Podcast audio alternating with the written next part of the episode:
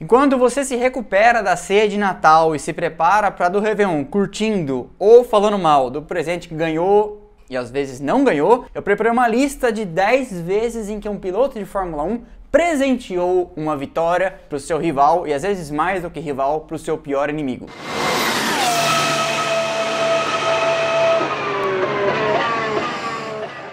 De Schumacher para Hackney, Canadá 1999. Motivo?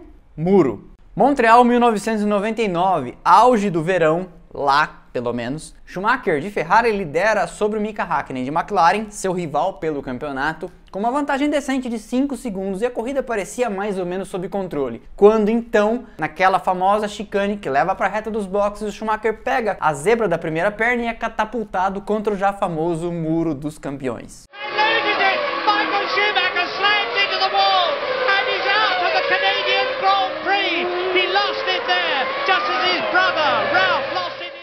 De Rio para Villeneuve, Hungria 1997. Motivo? Acelerador eletrônico. 1997 vinha sendo um ano difícil para o Damon Hill. Em 96, no ano anterior, ele foi comunicado pela Williams em agosto que não ficaria. Ou seja, o futuro campeão daquele ano estava a pé. E como ele foi comunicado em agosto, ficou meio difícil de arrumar qualquer outro lugar para correr. Então ele acabou sobrando para Arrows, que tinha um carro bem medíocre. O carro era ruim, a equipe era ruim e ele teve que se adaptar a andar no fundo do grid depois de vir disputando vitórias desde 93 com os carros da Williams. Até que na Hungria as coisas dão surpreendentemente certo e o carro se adapta bem às características do circuito. O Rio consegue colocar o carro em terceiro no grid, na largada salta na frente e vai embora. Quando então, a quatro voltas do final, quando já tudo parecia sob controle, ele começa a diminuir o ritmo e o Jacques Villeneuve, que vinha em segundo, começa a descontar muita vantagem muito rápido. E então o destino acaba caprichosamente escolhendo para concretizar o drama na última volta.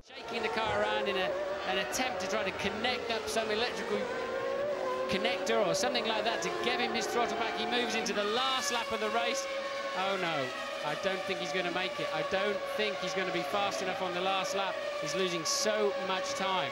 Gerhard Berger, who was ninth position and lapped, goes past Damon Hill, who's into the last two miles of the Hungarian Grand Prix, with Jacques Villeneuve burying his throttle and obliterating the yes, space he's between right behind the two. him, look, here there comes Villeneuve. Villeneuve's going to take the lead. Villeneuve is going to win the Hungarian Grand Prix. Oh, Damon, the whole of the world's heart will go. Villeneuve takes to the grass. And Damon Hill, is he even going to finish second? Well, I said earlier on. De Raikkonen para Alonso, Nürburgring 2005. Motivo? Suspensão. Também poderia ser teimosia. Em 2005, o Alonso e o Raikkonen brigavam pelo campeonato. Inclusive, quando alguém falar para você que o Alonso venceu o Schumacher duas vezes, sorria. Mas sorria amarelo, que é pra pessoa entender que tá falando abobrinha. Ué, mas tá falando que o Alonso não é bicampeão? Você virou terraplanista agora? Não, não é isso. Acontece que o campeonato de 2005, o primeiro do Alonso, não foi vencido em cima do Schumacher. A Ferrari tinha sido posta fora, propositalmente ou não, da briga por uma regra bizarra de pneus. Tanto que a única corrida que a Ferrari venceu em 2005 foi aquela fraude de Indianápolis em que seis carros largaram. Mas enfim, essa é outra história. Em 2005, então, o Alonso e o Raikkonen brigavam diretamente pelo campeonato. E em Nürburgring, o Raikkonen liderava a corrida com o Alonso em segundo, portanto um confronto direto, quando ele foi colocar uma volta sobre um retardatário e gerou ali uma travada que causou um flat spot, um lugar quadrado no pneu. Isso gerou muita trepidação, só que eles não queriam parar de jeito nenhum para trocar esses pneus, porque quem vinha atrás era o adversário direto pelo campeonato. Vendo as vibrações aumentando por causa do flat spot, a McLaren fala para o Raikkonen começar a tirar o pé. A ideia era ir cedendo vantagem, o Alonso vinha chegando, mas tudo parecia sob controle, o Raikkonen ia chegar na frente com o Alonso próximo, mas ia vencer a corrida. The. Just hanging on in there still, isn't it? How can he possibly drive this car with the tyre in that condition? Mean, if you're on the road and a policeman saw that, he'd pull you over, and quite rightly too. This is incredible. The man is driving at an average speed of 128 miles an hour around a racetrack with a tire that has no place on a racetrack. Esse pelo menos era o plano, até que eles entram na última volta e the one race Raikkonen is under real pressure. There goes. The tire lets go. He just misses the VAR. And I said he should have pitted. I told you he would have got a podium if he'd pitted. De Mika Hakkinen para Michael Schumacher, Barcelona 2001. Motivo? Motor. Em 2001, Mika Hakkinen parecia meio fora de sintonia. McLaren tinha feito um carro veloz, decente, que dava para lutar pelo campeonato, mas ele parecia que não estava mais nos seus melhores dias. Tanto que a McLaren já estava tendo que pensar em priorizar o David Coulter, que nunca esteve no ritmo do Hakkinen, para disputar o campeonato com a Ferrari do Schumacher. Mas então, em Barcelona, o Mika Hakkinen deu um estalo e começou a funcionar de novo. Parece coisa específica de finlandês isso, inclusive, né? Ele liderava a corrida com bastante vantagem sobre o Schumacher e tudo parecia caminhar para uma vitória de redenção para o bicampeão de 98 e 99. Quando então, na última volta, o motor Mercedes pareceu ter outros planos. He's slowing down, he's slowing down, Murray. I thought I heard it rattling as it came past the pits last time. Mika Hacken is slowing right down. Is he out of fuel? Oh, this could be absolutely fantastic. He's got the finish this last lap. Meantime, Michael Schumacher at reduced speed will be closing up on him. And there is Schumacher starting his last lap as Mika Hakkinen tours, tours. Is he going to stop? Is Michael Schumacher in the last knockings of the race as Hakkinen looks down into the cockpit? Sparks coming out of the back of. I thought I saw a couple of sparks. Yes, so it is a, a pure mechanical problem for Hakkinen then, not uh, a shortage of fuel. Hakkinen, I do not believe, will get over the finish line. And Adrian Newey looking there, bang, the engine's gone. De Alain Prost, Didier Pironi, Andrea De Césares e Derek Daly para Ricardo Patrese. Motivo?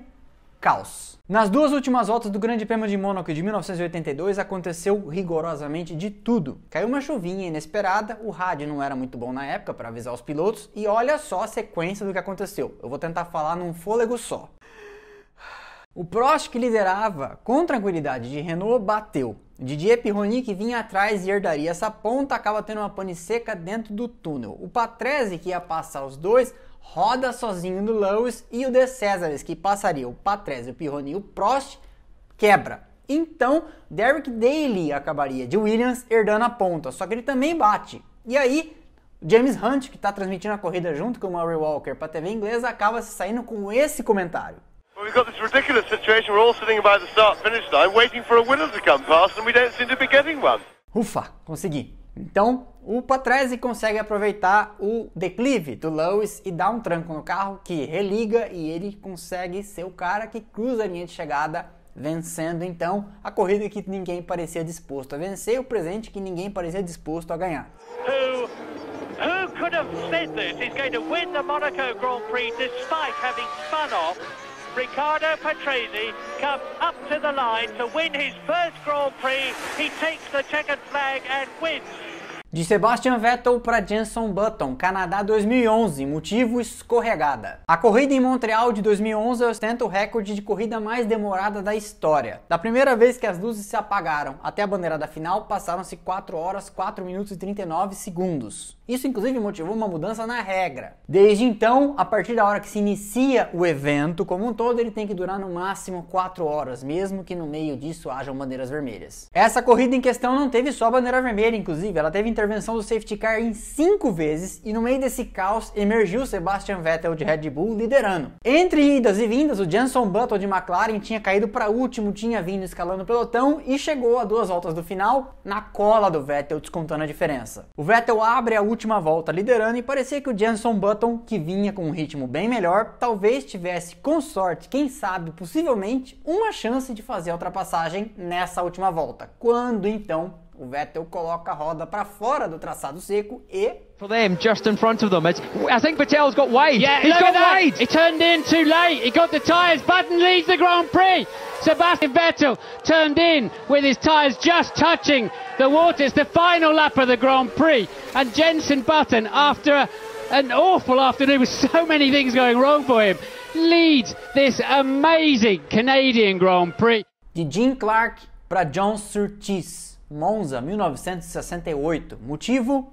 pane seca. Essa corrida viu uma das maiores recuperações da história. O Jim Clark fez a pole, largou em primeiro, mas teve um pneu furado na primeira volta, caiu lá para trás e você sabe como é que era o pit stop naquela época. Ele não só caiu para último, como perdeu uma volta inteira para o resto do pelotão. Ele vem escalando e no final ultrapassa o Jack Brabham e assume a ponta. Quando então, ao abrir a última volta, ele tem uma pane seca. Numa época em que não havia computador de bordo nem estimativa de consumo, quer dizer, havia estimativa de consumo e elas eram puramente estimadas, como o próprio termo diz, ele pegou pesado demais, ultrapassando o pelotão inteiro e acabou então faltando uma volta de gasolina. O Clark ainda acha algumas gotas de gasolina no tanque e consegue cruzar a linha de chegada em terceiro, mas nem foi o Jack Brabham que ganhou, porque o John Surtees passa o Brabham no final e vence. De Ayrton Senna para Alain Prost, Mônaco 1988. Motivo? Muro. Em 1988, Senna enfrentava pela primeira vez um companheiro de equipe no mesmo nível que ele. O Prost, não adianta dizer em contrário, era um piloto incrivelmente inteligente e veloz que corria numa equipe que era praticamente dele. Ele foi vice-campeão do Lauda por meio ponto em 84, foi campeão em 85, foi campeão em 86 e sabia muito bem onde estava pisando. Por causa disso tudo, Senna estava encarando o começo de 88 visivelmente sob pressão. Detalhe, essa não é uma conclusão do Rodrigo do Splash and Go. Há livros, bons livros publicados há já bastante tempo sobre a vida do Senna que contam essa passagem. Chegando em Mônaco, o Prost liderava o campeonato e o Senna parecia determinado a obliterar o adversário completamente.